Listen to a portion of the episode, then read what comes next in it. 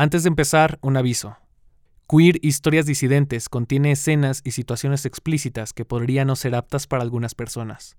Consulta las notas del episodio para encontrar advertencias del contenido mucho más detalladas e información sobre servicios de ayuda. Comencemos. Esto no es radio.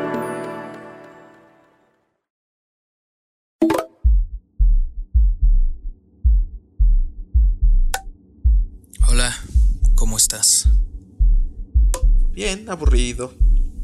¿Y tú qué haces? Algo de tarea. ¿Por dónde vives? Mm, es cerca. Llego caminando. Oye, ¿y qué rol eres? Soy pasivo. Entonces, ¿qué onda? ¿Qué plan? Ay, perdón, mi teléfono es una mierda.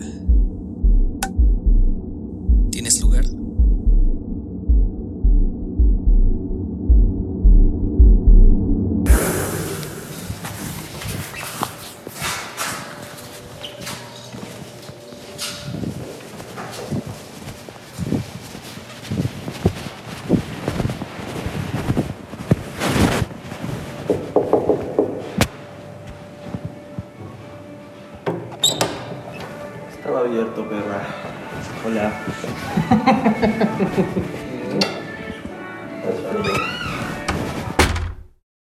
Bienvenides, bienvenidas y bienvenidos a Queer Historias Disidentes.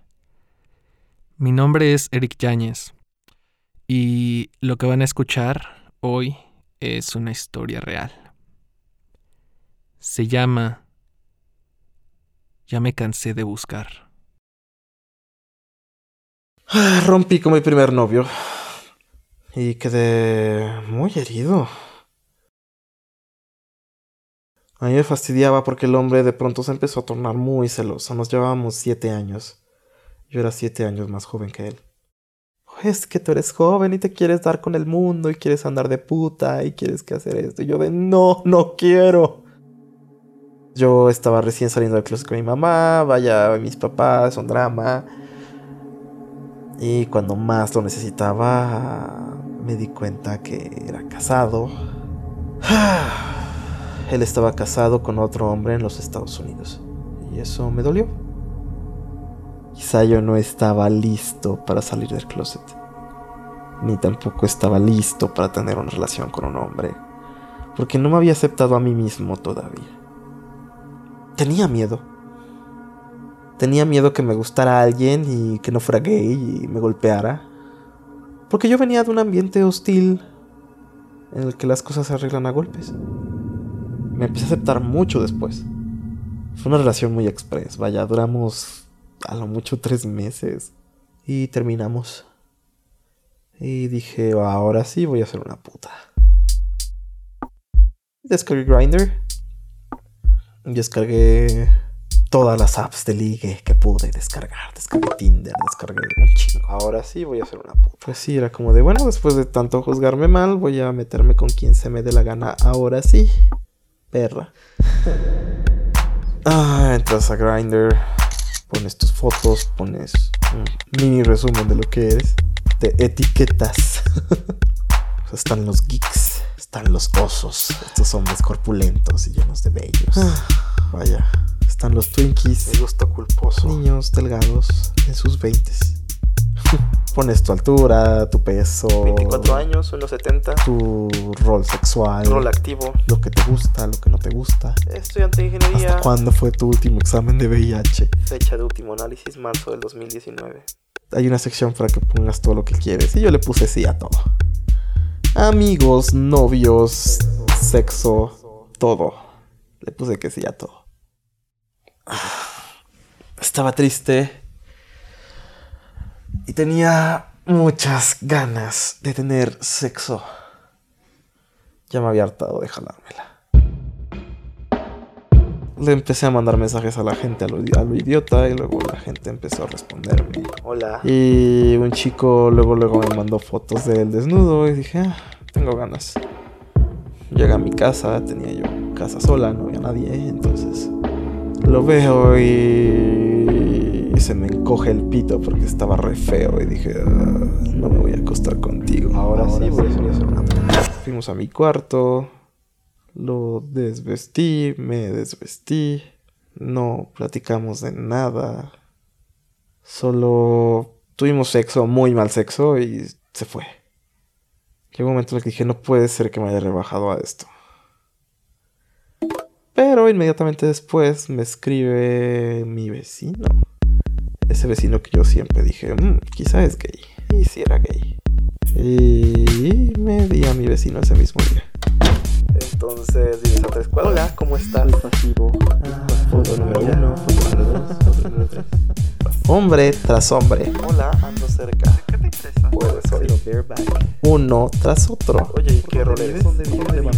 Por acá, algo de sexo. Se empezó a convertir en esta forma de llenar el vacío porque me sentía guapo. Responde, soy pasivo, güey. Admirado, querido, deseado. Oye, ¿qué rollo? oye, ¿qué te gusta más durante las No muerdo. Y así seguí. Hasta que caché una infección de transmisión sexual. Y bueno, Google me dijo de todo lo que me iba a morir. Fui al doctor con mucha pena. Le dije al doctor, bueno, tengo secreción, mancho los pantalones, tengo comezón y arde al orinar. Y solo dijo, descúbrete. Me vio con cara de asco y me dijo, esto es gonorrea. Y me curé. La libré. Era terrible y muy incómodo. Y dejé Grindr por muchos meses. Conocer hombres fue divertido. Se los llegué a contar a mis compañeros de trabajo y la única palabra que tuvieron para mí fue puta. Era como de, ah, sí, me di con este, y luego la semana que entra me di con otro, y luego la semana que entra me di con otro. Me dejaron de hablar y les dejé de hablar a muchos amigos míos. Y mis amigos, pues esto era muy nuevo para ellos, vaya. Salió muy inesperado para ellos. Es difícil porque usualmente, digo, no es en todos los casos, pero tu familia usualmente te respalda cuando eres normal, ¿no? Y lo pongo entre comillas porque ¿quién dice que es normal y que no?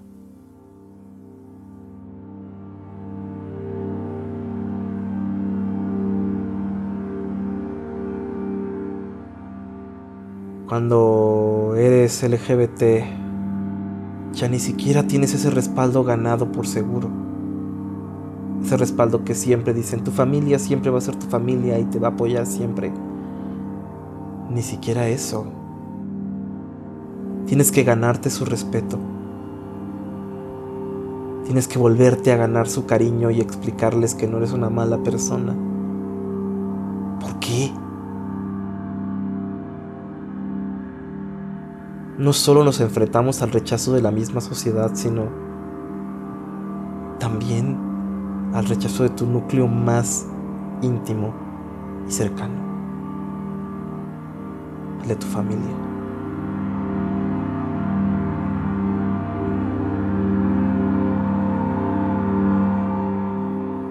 La libré sola. Solo y mis chicos de Grinder. No había nadie más. Las personas de la diversidad sexual tenemos muchos problemas. Además de cargar con nuestros problemas normales de seres humanos, cargamos con este estigma de rechazo social. Siempre nos han hecho sentir que somos los menos. Así nos llaman. Ustedes son las minorías sexuales. Perpetúa ese pensamiento todo el tiempo. Va a ser difícil encontrar pareja. ¿Por qué? Porque somos pocos. Va a ser difícil encontrar pareja. va a ser difícil conocer a alguien porque no todos son como tú. No te puede gustar cualquier muchacho que veas porque puede que a ese muchacho no le gusten los chicos.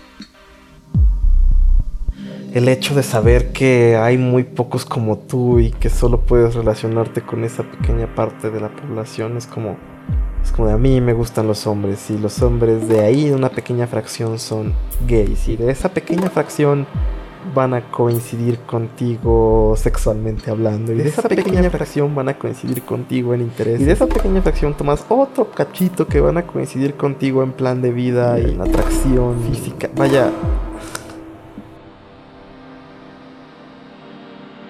Es por eso que yo creo que Grindr tiene esta relación con la soledad muy importante porque los gays creamos espacios para reunirnos y vernos y de tanto tiempo que hemos estado solos y tenemos la oportunidad de vernos, conocernos, sentirnos, amarnos, desearnos, la aprovechas. Entonces yo creo que, que estos espacios de Grindr son son reflejo del hartazgo. Ya me cansé de buscar. Entonces te anuncias como si fueras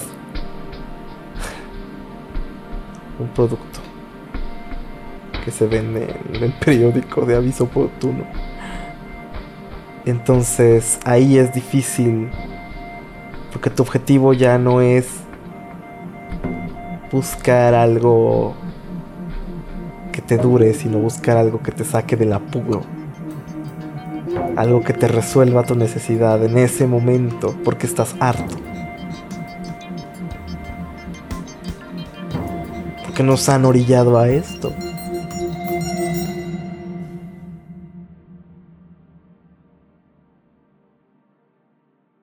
¿Por qué no lo dejas de hacer?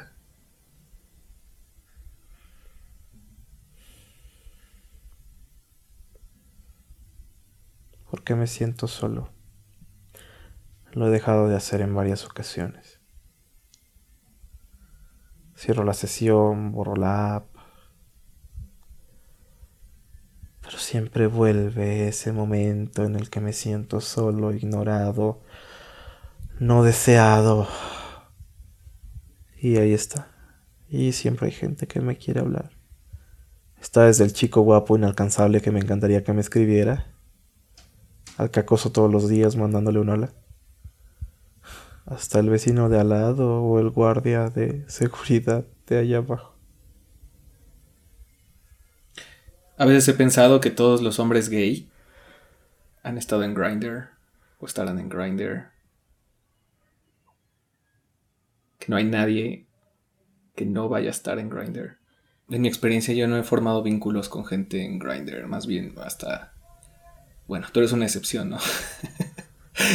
Pero más bien siento siento que no quiero formar vínculos con... Es que ahí va, ahí estás, estás confundiendo con lo que tú quieres, con lo que en realidad pasa. Las relaciones y los vínculos tienen que ver más con la persona y de cómo, cómo ves esta idea de persona en tu plan de vida. No necesariamente significa que los vínculos que hagas a través de Internet sean distintos. Claro, o sea, yo, yo, yo sé que no todos están ahí por sexo, o tal vez sí, o no. No, sí, todos están ahí por sexo. Solo. Yo creo que incluso hasta somos inteligentes, porque, o sea, Grindr es una herramienta fabulosa, güey. O sea, tú pregúntale a cualquier heterosexual que esté harto por querer tener sexo y no funciona su Tinder. O sea, no, no consiguen sexo tan fácilmente como lo hacemos nosotros. Nos envidian en ese aspecto. Pero ¿Tú crees? Sí. ¿Tú crees que es una ventaja? ¿No te estás sintiendo mejor por estar en Grindr o sí?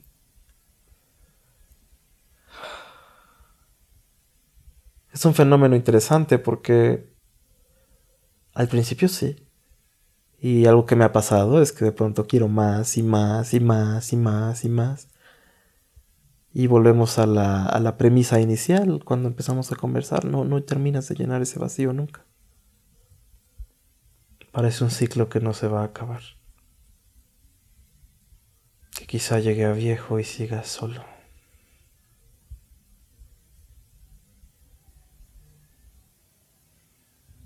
¿Cómo te gustaría que esta historia acabara?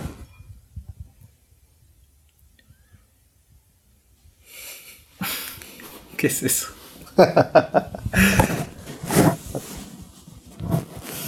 en sexo. ¿Qué quieres coger conmigo? No, eso no va a pasar. ¿Eh?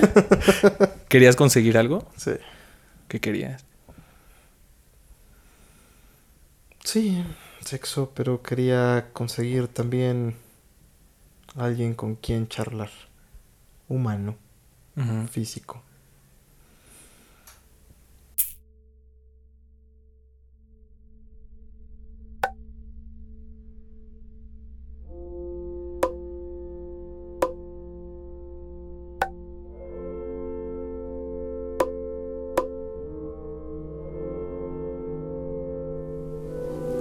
¿Dónde conociste a tu chico? On Grindr, of course.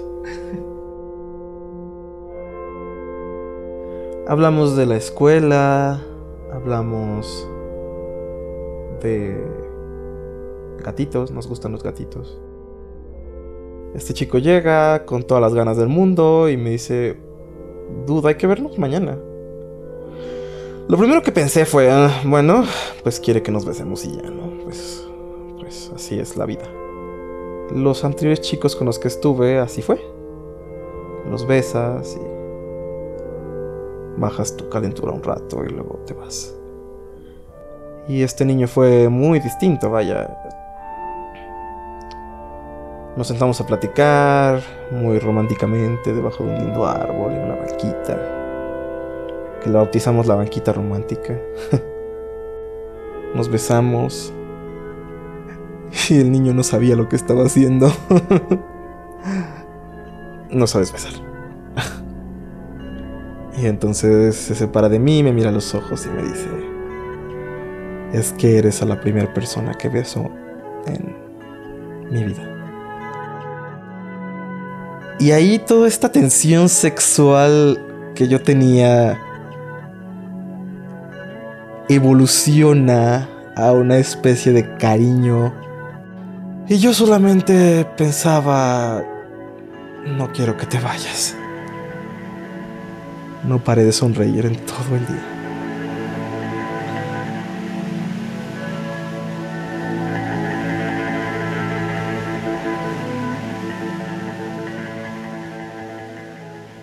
Y Yo busco acoger, claramente. En ese momento, pues ya tenía un buen rato de que había terminado con mi ex, no había tenido contacto con otro muchacho en un buen rato y. Y él aparece. Ya no era solo sexo, era un. Quiero compartir esta parte de mí contigo. Y me gusta lo que tú estás compartiendo conmigo.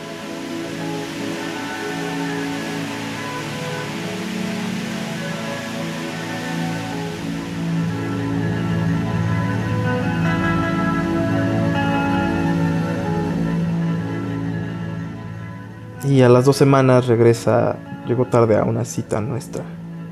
Y llega, me abraza, llora y me dice, salí del closet con mi mamá. Lo felicité.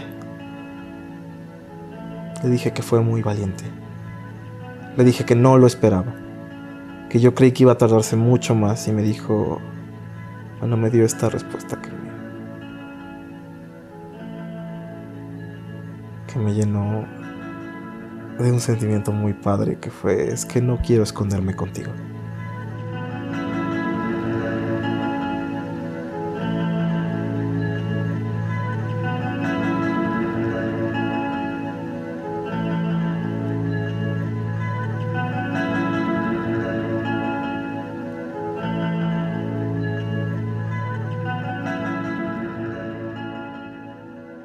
Eso fue todo por hoy en Queer Historias Disidentes. Muchas gracias a Yair Rodríguez por compartirme su historia.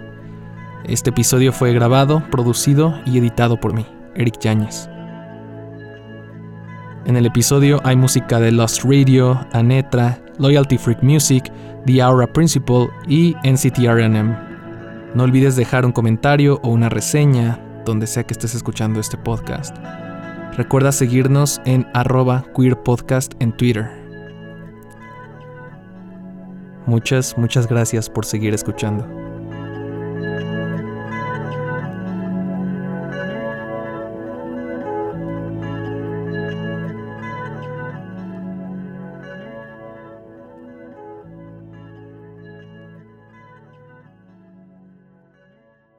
Oye, oye, oye. Antes de que te vayas, te quiero recomendar otro gran podcast sobre la sexualidad, el placer, la no monogamia y la ternura. Se llama Coger rico y amar bonito, y lo conducen César Galicia y Paola Aguilar, quienes por cierto se conocieron en Tinder. Y en el primer episodio, ambos comparten las historias y las razones por las cuales eligieron la no monogamia.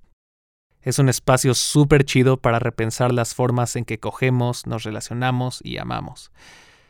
Chécalo en la web de Esto No es Radio, que es esto no es radio.mx, o busca Coger Rico y Amar Bonito en donde sea que escuches podcasts.